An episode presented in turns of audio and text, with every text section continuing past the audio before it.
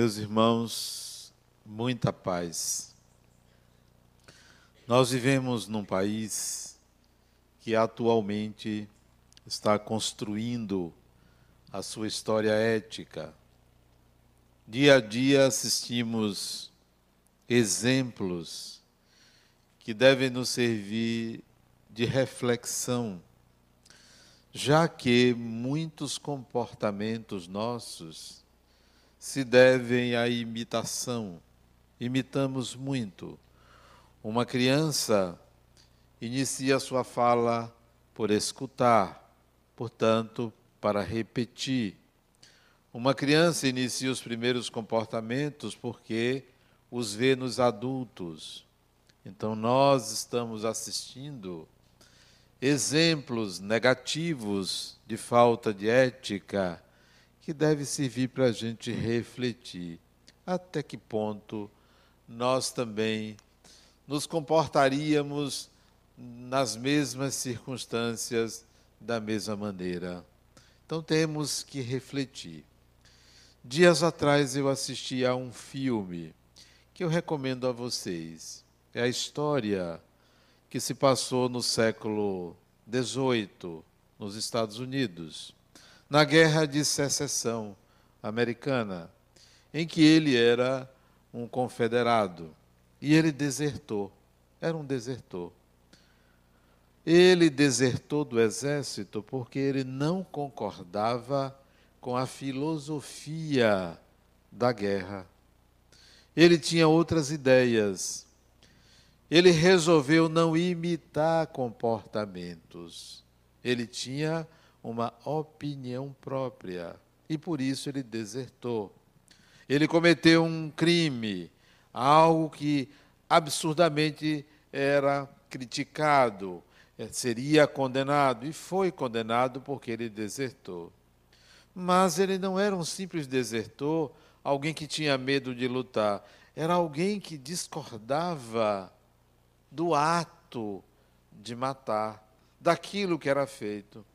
Então, ele começou a pregar a sua filosofia. E eu pergunto: você agiria da mesma forma? Ao discordar de um comportamento coletivo, você sairia a pregar as suas ideias, que eram ideias superiores a daquelas pessoas com as quais você antes pactuava, que você fazia parte? Nós assistimos isso à sociedade. Há muitas ideias desencontradas. Há muitas ideias que circulam nos nossos celulares, nos grupos dos quais fazemos parte, e nós divulgamos. Muitas são ideias retrógradas, racistas, preconceituosas, inadequadas, difamando pessoas, mas nós impulsivamente distribuímos aquelas mensagens. Algumas nós discordamos, mas simplesmente deletamos e não pregamos algo diferente, algo melhor. E nesse filme, que é baseado em fatos reais, ele começa a pregar algo contra aquela filosofia e atrai pessoas, outros desertores, e pessoas que não eram desertores compreenderam que ele estava falando de algo que irmanava as pessoas. Ele era branco e era contra a escravidão, contra o racismo. E ele começou a atrair também negros para as ideias dele e era criticado por causa disso também, principalmente por causa disso. Ele não se incomodava, ele não via as pessoas pela cor da pele. Ele teve coragem de se impor ao status quo, à sociedade. Eu pergunto a vocês, até que ponto nós fazemos isso? Temos a coragem de nos expor contra a miséria, a fome, a violência, a repressão, as proibições absurdas, a corrupção, ou nós vamos assistir e achar que devemos simplesmente deixar isso para as autoridades. Nós somos espíritos imortais e deveríamos agir exatamente por causa disto. Sabe por quê? Porque essa sociedade que está aí, você pode dizer assim: não, eu não tenho nada a ver com isto. Eu faço a minha parte, não roubo, não mato, não faço nada do que estão fazendo. Não basta, porque é esta sociedade que você admite, que você vive, que você vai herdar. Porque nada faz para mudar, você vai herdar. Então, eu tenho que fazer alguma coisa porque eu quero herdar, isto é, eu quero retornar, porque precisarei retornar numa nova encarnação e encontrar alguma coisa melhor. Mas alguma coisa melhor que eu participei para mudar. E o Espírito não deve contar que de fato a sociedade vai melhorar. Vai melhorar. Mas em que circunstâncias ele vai renascer? Você vai renascer se nada fizer. Numa sociedade melhorada, mas você pegando a pior parte dela. Porque nós temos uma cidade que tem muita coisa boa, temos muitas pessoas boas, mas tem pessoas que renascem nela que é muito melhor do que 100 anos atrás, que reencarnam nela e vão para a parte pior dela. E não estou falando de classe social. A parte pior de uma cidade é quando vivemos nela e nada dá certo com a gente. Os problemas aparecem, as circunstâncias ruins, não arranjamos emprego, há sempre um, uma dificuldade, há sempre um imprevisto, é um carro que bate, é uma perda, é um roubo, é um assalto, você vai para a parte pior. Por quê? Porque você não trabalhou por essa melhoria. Se você trabalha por essa melhoria, você herda a parte melhor. Então, este seria o motivo mais importante para a gente se insurgir contra corrupção, miséria, pobreza, preconceitos, racismo, falta de condições de saúde, tudo, tudo. A gente deveria ser insatisfeito por conta da consciência de sermos espíritos imortais. Não é por uma questão política. Não é por uma questão política. Embora devamos ser pessoas politizadas, sim, mas não é por uma questão de ação política, é por uma consciência imortal. Sim, todo mundo vai retornar, eu vou retornar aqui. A ideia de que numa encarnação eu evoluí tanto que não vou precisar mais voltar, espere daqui a 5 mil anos, 20 mil anos. Isso não é proposta para uma encarnação, duas encarnações, não é assim que funciona. Ou você pensa que fazer meia dúzia de caridade, você já vai ganhar o reino dos céus. E olha, eu agora só vou reencarnar onde tiver espírito puro. Não, não, não, não funciona assim. Nós aqui não pregamos salvação de ninguém por uma ou outra atitude numa encarnação. Nós estamos num processo contínuo, longo, profundo, intenso de autotransformação. Não, não pense que é uma encarnação. Não são duas, não são dez.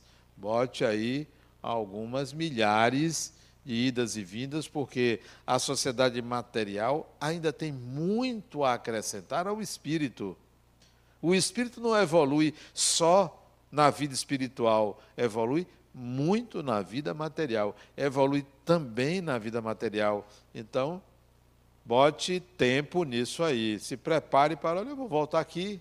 Então, o que, eu devo fazer para melhorar isso aqui? Porque eu vou voltar.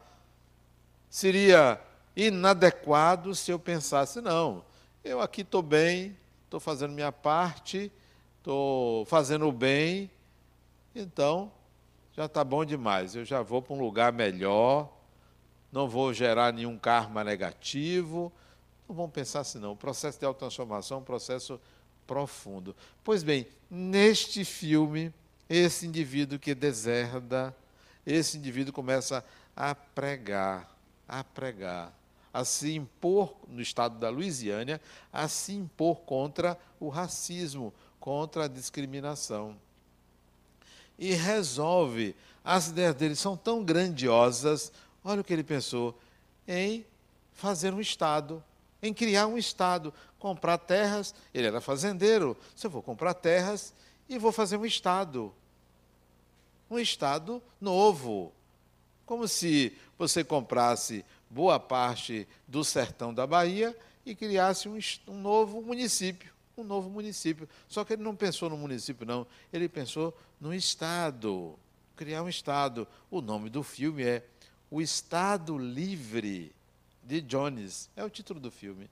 Jones, que seria assim: o Estado Livre dos Joãos, das pessoas comuns, das pessoas simples que entenderam que a vida é muito mais do que ser egocêntrico, ser egoísta, do que ser racista, que era a tônica do estado do Mississippi. Quantos Jones existem? Cadê eles? Onde estão? Ou estão mais preocupados com o próprio umbigo, ou estão preocupados com dar um polimento na personalidade e dizer que é um bom cristão. Não basta ser um bom cristão, é preciso ir mais além do que isso. Ou estão se divertindo, se distraindo, gastando tempo, matando tempo com prazer, enquanto há muito a fazer por si e pela sociedade. Então, o, o filme, ele é bom por isso, porque mostra que a gente tem que se movimentar. E ele tem um final belíssimo, belíssimo final. É um daqueles filmes que você sai dizendo, poxa, que coisa, coisa boa, que bom filme eu assisti. Aliás, eu não assisti no cinema, eu assisti. Onde foi mesmo, meu Deus? É tanto filme no Netflix. Que, por sinal, eu assisti a um outro filme. Eu assisti uns seis filmes ah, de duas semanas para cá. Tinha nada para fazer, né? eu assistir filme. Trabalhar, assistir filme. Um filme maravilhoso. Eu acho que vocês deveriam assistir a esses filmes. O nome do filme é Como Estrelas na Terra. Alguém assistiu? Ninguém? Ela assistiu, ganhou a encarnação. Os outros estão com a encarnação a perder se não assistirem. Como estrelas na terra. Eu só vou contar o início. O, o, o final é maravilhoso. É uma criança de nove, oito, nove anos de idade que não consegue aprender a ler. Porque quando ele olha para as letras, as letras dançam. As letras se misturam. E a história dessa criança e como um professor consegue entender essa criança. É lindo o filme, não é bonito? Prepare o lenço. Prepare o lenço. Eu mesmo não aguentei e chorava, assistia sozinho né, em casa. A Rosângela não estava em casa, a Rosângela estava trabalhando. Maravilhoso filme. Por que é bom a gente assistir a esses filmes? Porque você termina e diz assim: eu preciso fazer alguma coisa. Eu preciso melhorar meu destino.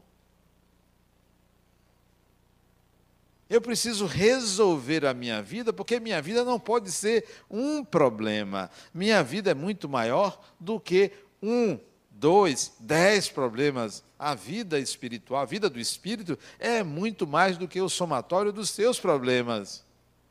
Então, quando eu assisti como Estrelas na Terra, que coisa fantástica. Eu já tinha assistido um filme desse ator, um filme chamado Meu Nome é Khan.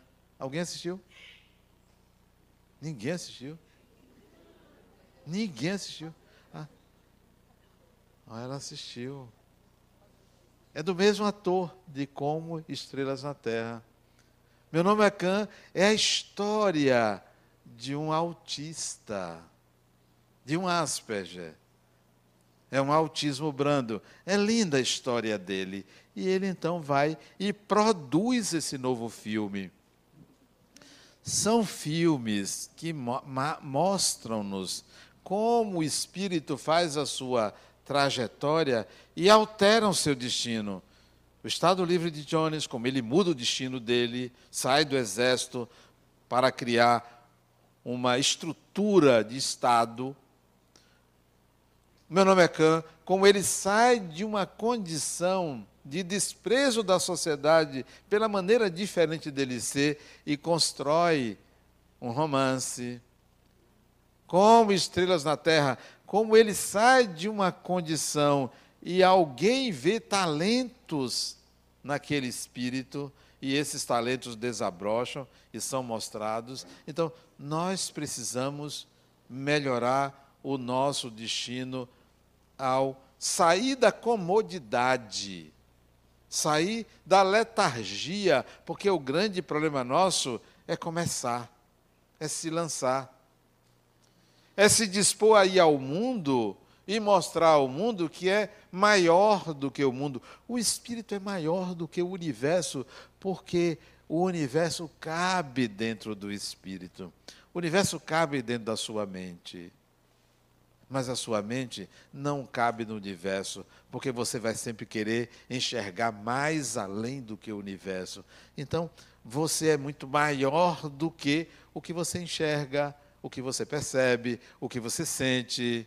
Então você pode modificar o destino que você acredita que vai se dar com você. É preciso que você se lance. É preciso que você se desafie. É preciso que você se veja capaz de ultrapassar limites que você criou. Ultrapassar o limite. Eu vou fazer diferente. Eu vou mudar. Por onde começar a melhorar o destino? Se você tivesse que começar por onde você começaria hoje? Ao sair daqui, eu vou fazer isto. Eu vou fazer algo que eu não fazia antes, eu vou fazer hoje. Eu aconselho que é, esse conselho que eu vou dar, vocês devem traduzir. É, comece a pensar de forma leve sobre a vida. O primeiro conselho que eu dou para você mudar o seu destino é Pegue leve com você, com a vida, com o outro. Pegue leve. Pegue leve. Leveza. Não dê peso às coisas como se elas do lado de fora fossem tão importantes a ponto de tirar você do seu equilíbrio. Dê um peso menor. Brinque com aquilo que é pesado. Traduza a realidade de uma forma mais suave. Não é bem assim como eu pensava. Isso quer dizer, na hora de julgar a realidade, veja qual é a balança que você está usando. Se você usar uma balança eletrônica, cuidado, não use uma balança eletrônica, porque ela é muito precisa. Use aquela balança. No tempo de menino, eu trabalhei numa, numa vendinha na Fazenda Grande, eu tinha menos de 12 anos, sabia muito matemática, então um amigo do meu pai me botava no balcão para eu despachar. Era pequeno. E eu olhava aquilo ali, ele dizia, é um, é um quilo de açúcar. E naquele tempo era num saco de açúcar que metia uma, uma esqueci o nome daquele negócio, que você pegava o açúcar, pegava o feijão, pegava o arroz, uma medida assim, botava num saco e tinha uma balança de peso. Se desse 20 gramas mais, 20 gramas a menos, isso não tinha a menor importância. O peso, toda hora você pegava, o peso caía. Um quilo não era um quilo. Ou era mais ou era menos. Mas ninguém iria checar ali. O, o peso era engordurado era um, ele, ele certamente ele botava o peso mais leve, né? para vender menos do que um quilo. Né? Mas ninguém ia medir. Então, em vez de usar uma balança eletrônica com a vida, use essa balança imprecisa. Não, as coisas não são bem assim, tão a ferro. Tem gente que leva as coisas a ferro.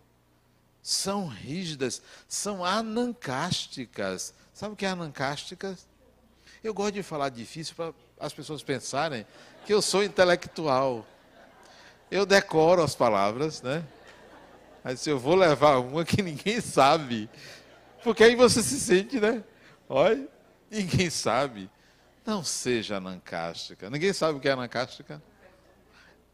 Anancástica é um termo usado no transtorno de personalidade para as pessoas que são que querem ser perfeitas, rígidas, não admitem nada errado.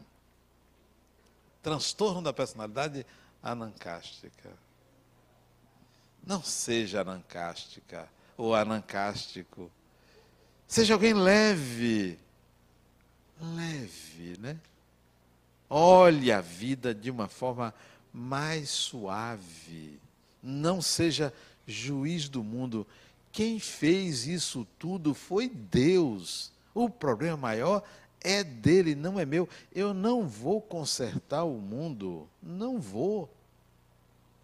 Se muito, vou trabalhar em mim mesmo e a si mesmo dando um desconto. Adenauer, não tem que ser perfeito, não. Não tem que ser perfeito. Vá tocando, seja leve, né? Aceite o vice-campeonato. Não tem esse negócio de, de querer a perfeição. Aceite. Deixa o outro achar que é o melhor. O melhor é aquele que se sente melhor não é? Quem se sente melhor é o melhor. Então, o primeiro conselho que eu dou para você melhorar o seu destino é pegue leve. Desculpe, tolere, acolha, aceite, entenda. Quando o erro do outro lhe atingir, dê um desconto. Se você quer cobrar uma dívida, você lhe deve 100 e disser assim, ó, se você quiser que eu lhe pague, eu lhe pago 60. Eu disse, Poxa, mas você me deve 100. Eu lhe dou 70. Você quer? Pegue os 70. É melhor do que nada. Entende? Então, você ficar cobrando, cobrando, cobrando, é falta de, de sabedoria. Então, leveza. Primeiro conselho é leveza. Percepção de vida de uma forma mais ampla, mais compreensiva, mais tolerante. Olha, esse negócio de pecado não é bem assim. Errei, mas eu não vou ficar preocupado com pagamento, com dívida, com resgate. Eu vou devagar comigo mesmo. Então, pegue leve. Uma paciente minha teve um sonho. Olha que sonho fantástico. A nossa mente produz aquilo que se passa no nosso mundo interior. Os sonhos não mentem, porque não passa pelo eu, não passa pela consciência, não passa pelo ego. Ela teve um sonho que ela estava no auditório e do lado tinha uma mulher com a máscara no colo. A máscara era do Deus Pan. Olha que coisa fantástica. Ela não entende de mitologia grega. Mas a máscara que estava no colo da pessoa que estava ao lado dela era a máscara do Deus Pan.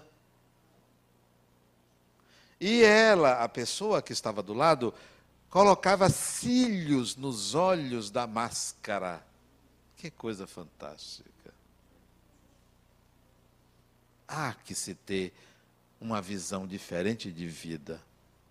E a pessoa de posse da máscara, gritava palavras. Olha as palavras que a pessoa gritava: amor, harmonia, bondade. Gritava essas palavras.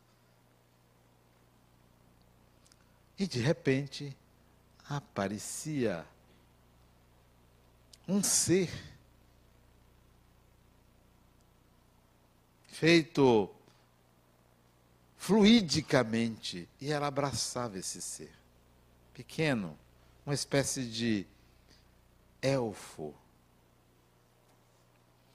Ela me diz, Adenal, o que é isto?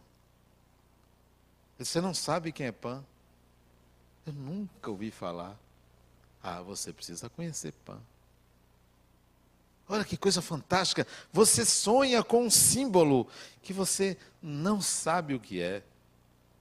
Há algo no seu destino a ser percebido que Pan está lhe trazendo. Alguém sabe sobre o Deus Pan?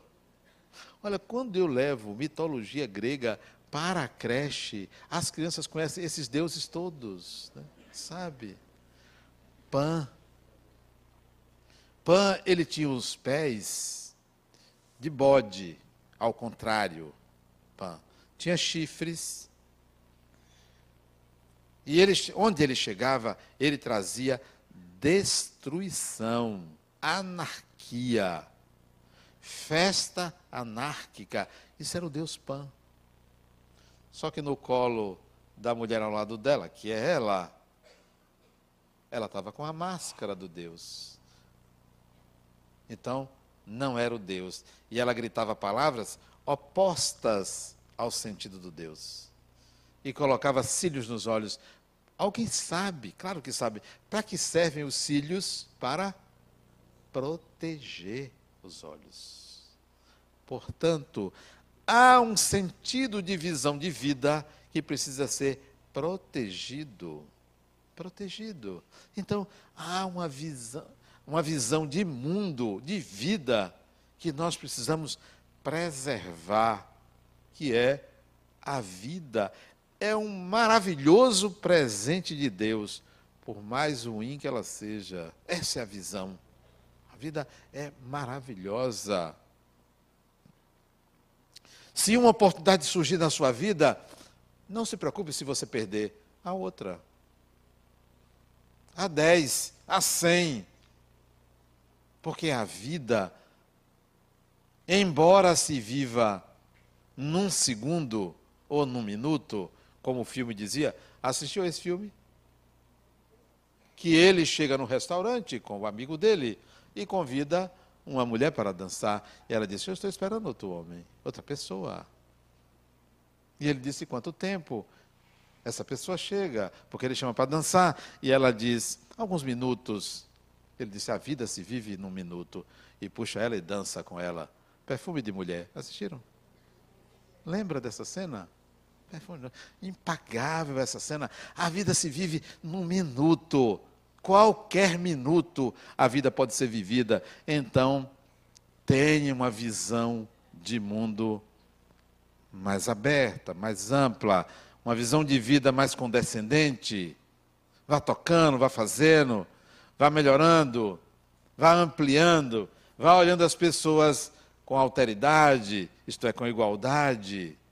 Então, primeiro conselho é esse. Saia daqui já dizendo. Eu atendi uma pessoa que a mulher dele me ligou: Adenal, o que, que você fez com meu marido? Rapaz, eu só disse a ele que ele estava obsidiado. Coisa simples. Que ele precisava de proteção espiritual. Eu não falei a palavra obsidiado para ele, não. Ele disse, rapaz, você está desprotegido espiritualmente. Ele arregalou um olho assim, né? É mesmo, ele ficou com medo, né? Tá, você está precisando ir num centro espírita, harmonia. e ele veio aqui ontem. Aí a esposa me ligou, Adenal, o que, que você fez com meu marido? Meu marido é super materialista e ele me pediu o endereço do centro espírita que eu vou. Eu não sei nem se ela está aí. Me pediu o, centro, o endereço do centro espírita que eu vou. E eu pensei, será que ele está querendo fazer alguma besteira lá, né? Não, ele disse ele que ele estava obsidiado. E o sujeito veio aqui, não sei o resultado. Ontem, para desobsessão, porque estava tomado teleguiado, né? pensando que o problema era psicológico. Vá para o centro espírita, não gaste seu pouco dinheiro aqui, pouco besteira, não gaste seu pouco dinheiro aqui, vá para o centro espírita. Perdi o cliente, mas não perco a vontade de levar o outro à consciência de quem ele é. Você é um espírito imortal, cuide disso. Amplie sua visão de mundo. Segundo conselho, amanhã, amanhã, cuide da sua vida doméstica. O melhor lugar do mundo chama-se sua casa. Com uma pessoa, com duas, com dez, é o melhor lugar do mundo. Não é a casa do outro, da outra, não é Paris, não é Nova York, não é Berlim. O melhor lugar do mundo é onde você vive. Ali tem que ser o paraíso. O paraíso. Se eu não me sinto bem na minha casa, se eu ali estou me digladiando com pessoas, se eu ali me sinto infeliz, eu preciso mudar alguma coisa ali naquele ambiente. Aquele ambiente passa a ser o meu campo de desafio. E se sentir bem, e ser feliz ali, é muito mais do que entrar e sair e dormir trabalhar e voltar e dormir de novo. É muito mais do que isso. É gostar de estar ali, de dia, de noite, de madrugada, sábado, domingo, com A, com B, com C. É gostar de estar ali. Minha casa é o melhor lugar do mundo. É minha casa. Do tamanho que ela tem, com as pessoas com quem eu vivo, é o melhor lugar do mundo. Não, pode, não poderia ser diferente. Como você quer ter uma vida maravilhosa se onde você encosta a sua cabeça para deixar o corpo físico, se onde, você elabora pensamentos diversos, você não é feliz? O problema é seu. Ah, Adenauer, não, é porque não é você que vive com fulano. Ainda bem que é você, criatura. Eu não quero, não. Achei. Cada um com o seu. Não, cada um com o seu, não. É seu. O problema é seu. Você vive porque você merece viver com fulano. Quer mudar? Mude. Saia. Os incomodados que se mudem. Saia. Mude. Revolucione. Em frente. Faça alguma coisa. Ah, mas ele não muda ou ela não muda. Quem não muda é você. O outro é sempre, é sempre uma resposta de você e o outro age como você elabora o outro na sua vida. Como o outro insere, como você vê o outro, é que ele é. É assim que ele é, porque você o considera. Se uma pessoa vem brigar com você, você poderia levar a sério. Então, ele vai saber que você considera ele alguém que está em litígio com você, porque você leva a sério. Experimente mudar de assunto. Experimente tratar de uma forma diferente. Uma vez, dez vezes, o que é que vai acontecer? A pessoa vai mudar, vai mudando, porque você mudou. Mude você. Sua casa é o melhor lugar do mundo. Você vai mudar o seu destino quando você passar a considerar que aquele ambiente é o local onde está a sua maior batalha, seu maior desafio. Maior desafio. Hoje de tarde, eu saí para passear com meu neto. Saí passear. Vovô, eu não quero não, vovô. Eu estou aqui, ocupado ele. Eu, mas você está jogando. Mas, eu estou jogando. De quem é o tablet?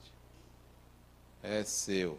Feche, vão passear a contragosto, ele foi comigo. Vovô, eu estava ganhando. Na vida, a gente tem que aprender a perder. Você sabia que perder também é importante? Ele aí parava assim, pois é, não é só ganhar não, a gente perde. Vamos caminhar. Caminhar. Não, caminhou 10 metros. Vovô, estou cansado. Você vai andar comigo até o clube. Vai sim. Ele ficou zangado comigo. Tá bom, então você não quer, né? Tá. Então, quando você me pedir as coisas, eu também não vou querer lhe dar. Eu vou agir da mesma forma. Ele aí tinha a perder. Tinha a perder. Tá bom, vovô, eu vou. E aí mudou. Mudou. E fomos conversando, conversamos, conversamos bastante, né? Filosofia, mitologia, né? Tu, um bocado de coisa que eu vou. Ele vai me perguntando, eu vou respondendo, né? Ele diz, vovô, não está na hora de voltar, não? Ele estava interessado em voltar a jogar. Disse, a gente pode voltar agora, mas você não vai jogar. Se você esperar mais um pouco, a gente vai demorar aqui, você vai jogar quando voltar. Escolha. Não, então eu espero. Tem que dizer não. A criança tem que ser interditada. Tem que aprender a dizer não ao outro. Não é o outro que diz, que comanda. Pois bem, voltando à questão da vida doméstica, não. Eu tenho que estabelecer uma relação com aquela pessoa para tornar aquele ambiente o melhor ambiente do mundo. O que quer que aconteça ali tem que ter um propósito, tem que ser algo positivo, tem que levar as pessoas à reflexão, ao entendimento. Tenho que ter uma visão compreensiva dos processos existenciais, em que nível de evolução se encontra fulano, ciclano, beltano, para dar a cada um o que cada um precisa para a sua evolução. Então, não se coloque dentro de casa como se você tivesse que ser merecedor de todo mundo, como se você fosse o centro, todo mundo tem que me favorecer. Não, eu tenho um papel, todo mundo tem um papel importante em casa, levar o outro a se sentir bem, a criar confiança, segurança na relação, estabelecimento de respeito do outro, não está criticando, não está vendo os defeitos e quando vê conversar e entender, a vida doméstica tem que ser o primeiro campo de batalha seu para equacionar as tensões, equilibrar as tensões melhore seu destino, melhorando sua vida doméstica. Porque quando você retornar, vai encontrar um excelente ambiente doméstico. Um excelente. Se você não encontrou um excelente ambiente doméstico nessa encarnação, pode ter certeza, é o que você fez no passado. E se continua no ambiente doméstico ruim, ainda não aprendeu a equilibrar o ambiente doméstico. Faça isso. Terceiro conselho: do ambiente doméstico, vamos para os relacionamentos afetivos. Grande problema humano. Por que, que o espírito, quando reencarna, você não compra no supermercado? Por que ainda não existe útero artificial. Porque a reencarnação não é um processo eletrônico de você botar uma moedinha, programar e sair um corpo novo de uma criança. Porque tem que passar por dentro de outra pessoa. Ainda no nível de evolução que nós nos encontramos o espírito só volta passando por dentro de uma pessoa. Não tem jeito. Não, por enquanto a pessoa, por enquanto, é uma mulher, porque no futuro, claro que não haverá essa exclusividade, tá? O útero sim terá que ter um útero. Para que nasce-se por dentro de outra pessoa, para o desenvolvimento da afetividade. Só por isto, desenvolvimento da afetividade.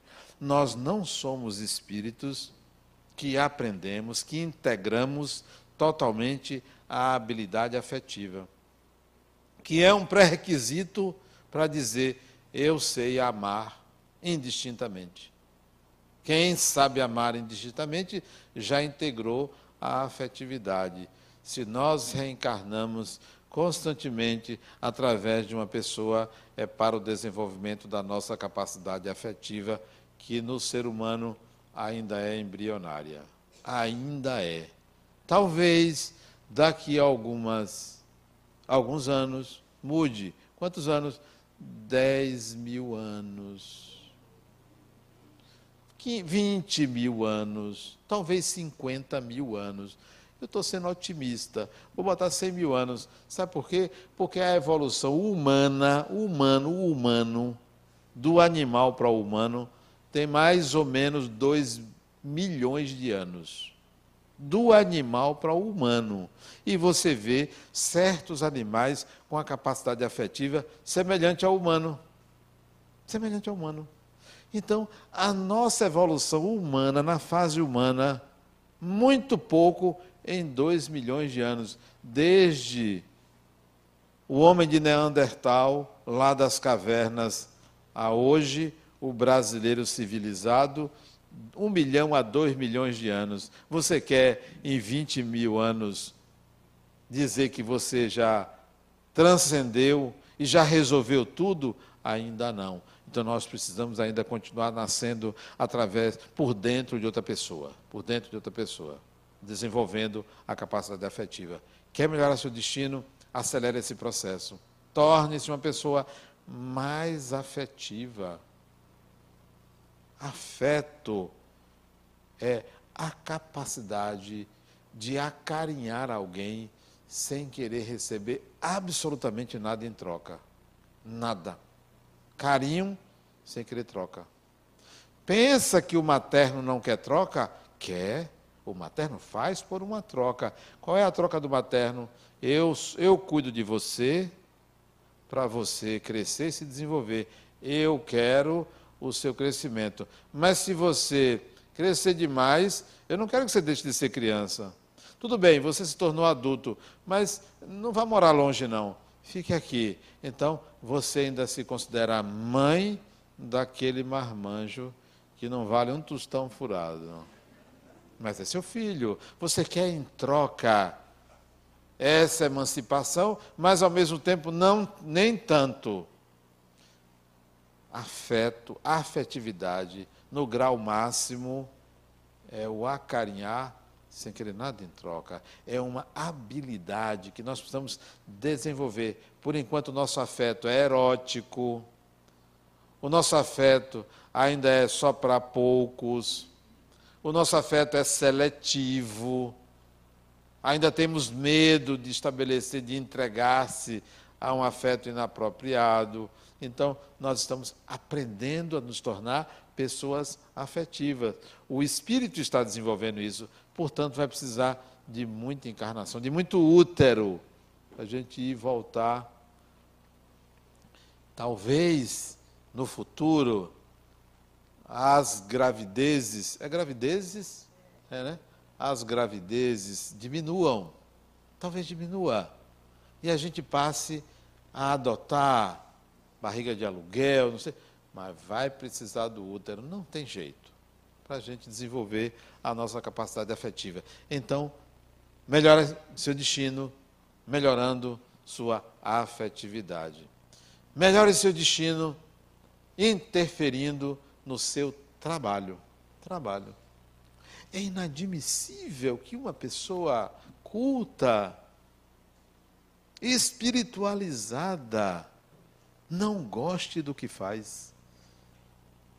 Vocês devem conhecer pessoas que trabalham e não gostam do trabalho, né? Vocês admitem isso? Como você faz uma coisa e você não gosta? Que tal você fazer gostando de fazer e querendo mudar. Mas você quer mudar porque não gosta. Aprenda a gostar e depois mude. Goste do que faz, porque se você gosta do que você faz, você faz bem feito. Se você não gosta do que faz, você não faz bem feito. Goste. Eu fui engenheiro, fui, não sou mais. Pensa que eu gostava? Gostava. Claro que gostava. E fazer bem feito. Mas eu quis fazer outra coisa que eu gosto mais ainda, até o dia que eu descobri outra coisa que eu gosto mais ainda. Mas fazer algo que eu não goste, eu vou mudar. Então, se você faz algo que você não goste, goste, passe a gostar, faça bem feito, faça com capricho. Não faça porque você recebe um salário. Quer mudar o seu destino? Se aplique profissionalmente. Dê o seu melhor no trabalho. Faça o seu patrão, seja um empresário, seja o governo, ou seja você mesmo, faça a pessoa dizer assim: bom empregado, produtivo, dedicado, comprometido. E você decida se você quer continuar ali ou não, porque talvez você mereça ser melhor remunerado e ele, embora reconheça que você é um bom empregado, mas não quer lhe remunerar devidamente. Ora, se você é bom, todo mundo vai querer você como empregado. Mude de patrão, mas faça bem feito. Quer mudar seu destino? Faça bem feito. Se capacite. Se você não sabe fazer nada, ou se você está num subemprego, se sacrifique para se capacitar. Estude. O que é que você faz? Além das oito horas de trabalho, vai se divertir? Sacrifique sua diversão para você se capacitar. E ser um ótimo empregado, um ótimo patrão, um ótimo empresário. É funcionário público? Faça melhor ainda, porque você é servidor. Funcionário público é servidor sirva, mas tem um comportamento imitativo. Ah, ninguém faz nada. Sim. Então você não lembrou do Estado Livre de Jones. Não, eu não quero fazer isso, não, eu quero mudar. Eu quero mudar, eu quero fazer diferente. Não tenho nada que o outro lá é preguiçoso e não faz nada. Eu tenho que me ocupar do meu destino. E se eu começar a fazer melhor, as pessoas vão também, até por inveja. Eu me lembro de um colega que ele chegou assim: gente, morreu não sei quem. Anunciou a morte de uma pessoa, como se morrer uma pessoa fosse uma tragédia, né? Morreu, daqui a pouco morre outra, morre outra, você já esqueceu tanta gente que morreu. Não é uma tragédia. Eu instintivamente levantei e disse: morreu não, desencarnou. Instintivamente. Eu saí do comportamento imitativo. Desencarnou. Depois ele me procurou, Adenal, você é espírito, eu também sou. Não parece. Porque se fosse espírito, você falava, desencarnou. Ah, não, é porque todo mundo fala comportamento imitativo. Comportamento imitativo. Não, desencarnou. Anteontem eu recebi a notícia maravilhosa. Olha que notícia boa. Meu filho chegou para mim, meu pai, você ficou falando de desdobramento, eu saí do corpo. Digo, filho de peixe, peixinho, olha que coisa maravilhosa, né? Quem herda não furta, né? Então, coisa boa, você também, que bom. Né? Que bom que também você está experimentando a percepção de que você é diferente do seu corpo. Não é notícia boa quando alguém lhe diz isso? Filho ou amigo lhe diz: Olha, eu também estou sentindo isso, também estou passando por isso. Então, saia do lugar comum. Vocês que estão aqui já têm uma percepção mais ampla da vida. Façam diferente, façam a diferença nessa sociedade sem nenhum fundamentalismo. Porque se alguém se insurgisse contra a minha fala de que morreu, não desencarnou, numa disputa religiosa, não é comigo. Não vou disputar isso. Não vou impor a ninguém. Ah, não acredito nisso. Tem problema. Pode. Não é obrigado a acreditar, não. Se não for evangélico, eu vou logo dizendo, morra. Morra para você ver. Tem coragem? Dizer, não, eu morro mesmo. Ah, morra. Ah, morrer não é o fim. Não é problema, pode morrer. É a mulher do meu pai, meu filho vai morrer. Vai morrer sim. Vai morrer, qual é o problema? Fica, não, você não vai morrer. Vai morrer sim. Vai, todo mundo morre. Grande coisa é morrer. É grande coisa. Você está pensando que você não vai? É daqui para ali. É daqui para ali. Antes de chegar em casa, vai você do outro lado. Não tem saída. Olha a outra ali com o dedinho. fala isso não, porque às vezes é você mesmo que vai.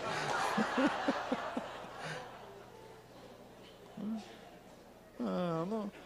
Vem para mim dizer, puxa, Adenauer, eu, eu fui salvo de um acidente, grande coisa, não ser acidentado. Tá, você é a única pessoa que não passaria por isso. Não, eu estou doente. Sim, me conte uma novidade, né? Dizer que está doente. Vai. Todo mundo adoece. Você seria a única pessoa que não seria. Não, mas eu estou com câncer. Sim. Tá. Grande coisa. Grande coisa. Está com câncer, né? Tá, está fazendo quimioterapia? Já? Tá? Ah, ok. Já deu metástase? Ainda não sei. Pois é, pode até dar metástase. Leveza. Leveza. É. Tá, metástase? Ah, estou com metástase. Tá. Deu não, meu PSA deu alto. Eu fiz prostectomia, já tem não sei quantos anos.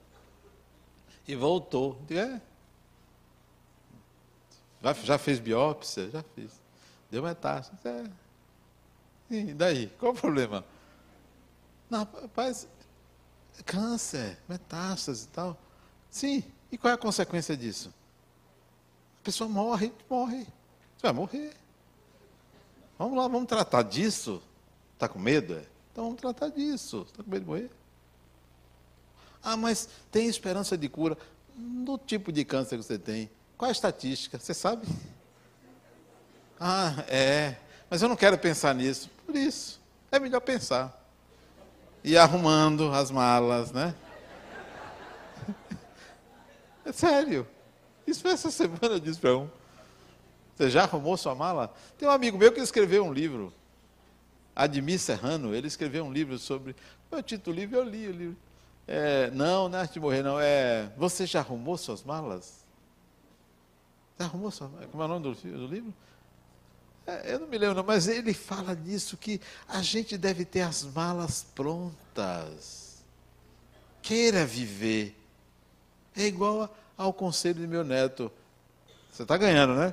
Mas pense que você pode perder. Perder não é um problema. Então, queira viver. Mas não se esqueça que morrer é natural. A mala tem que estar pronta. O, o título, Sua mala está pronta? É o título do livro dele. Ele teve aqui o ano passado, o ano retrasado, e lançou o livro dele. Sua mala está pronta? Então, tá, você vem me contar. Olha, eu vim aqui, eu estou com câncer, avassalador. É? Ah, mas não é frieza, não. É para naturalizar a passagem. O outro me ligou, eu não sei nem se ele está aí. Não, meu pai está aqui, entubado na UTI, está tá sofrendo. Que sofrendo, fulano? Está aí anestesiado o corpo, o espírito está do lado de fora. Sofrendo é você, achando que por ter um corpo entubado, o espírito está sofrendo. O maior sofrimento do espírito nesse momento é aparentada ele saber o que, que estão pensando. É o que estão pensando, o que estão querendo. Se as pessoas querem que ele vá, ele está feliz. Mas se as pessoas querem que ele fique, ele não vai gostar. Porque o espírito, quando se vê liberto do corpo, ele quer ir embora. Na, na idade que ele estava, né? Quer ir embora. Voltar para quê? Fazer o quê? Para ficar em cima de uma cama? Ele quer ir embora. Então não está sofrendo, não. Faça uma oração por ele. Lembre dele bem e diga assim: Meu pai, você quer ir? Pode ir. Você me deu a vida. Que coisa maravilhosa. Pode ir tranquilo. Faça isso. Oh, Adenal, obrigado. Naturalize a vida. Leveza na vida. Assim você vai começar a entender o que é melhorar o destino. Pegue leve, seja leve, enxergue Deus com leveza. Muita paz.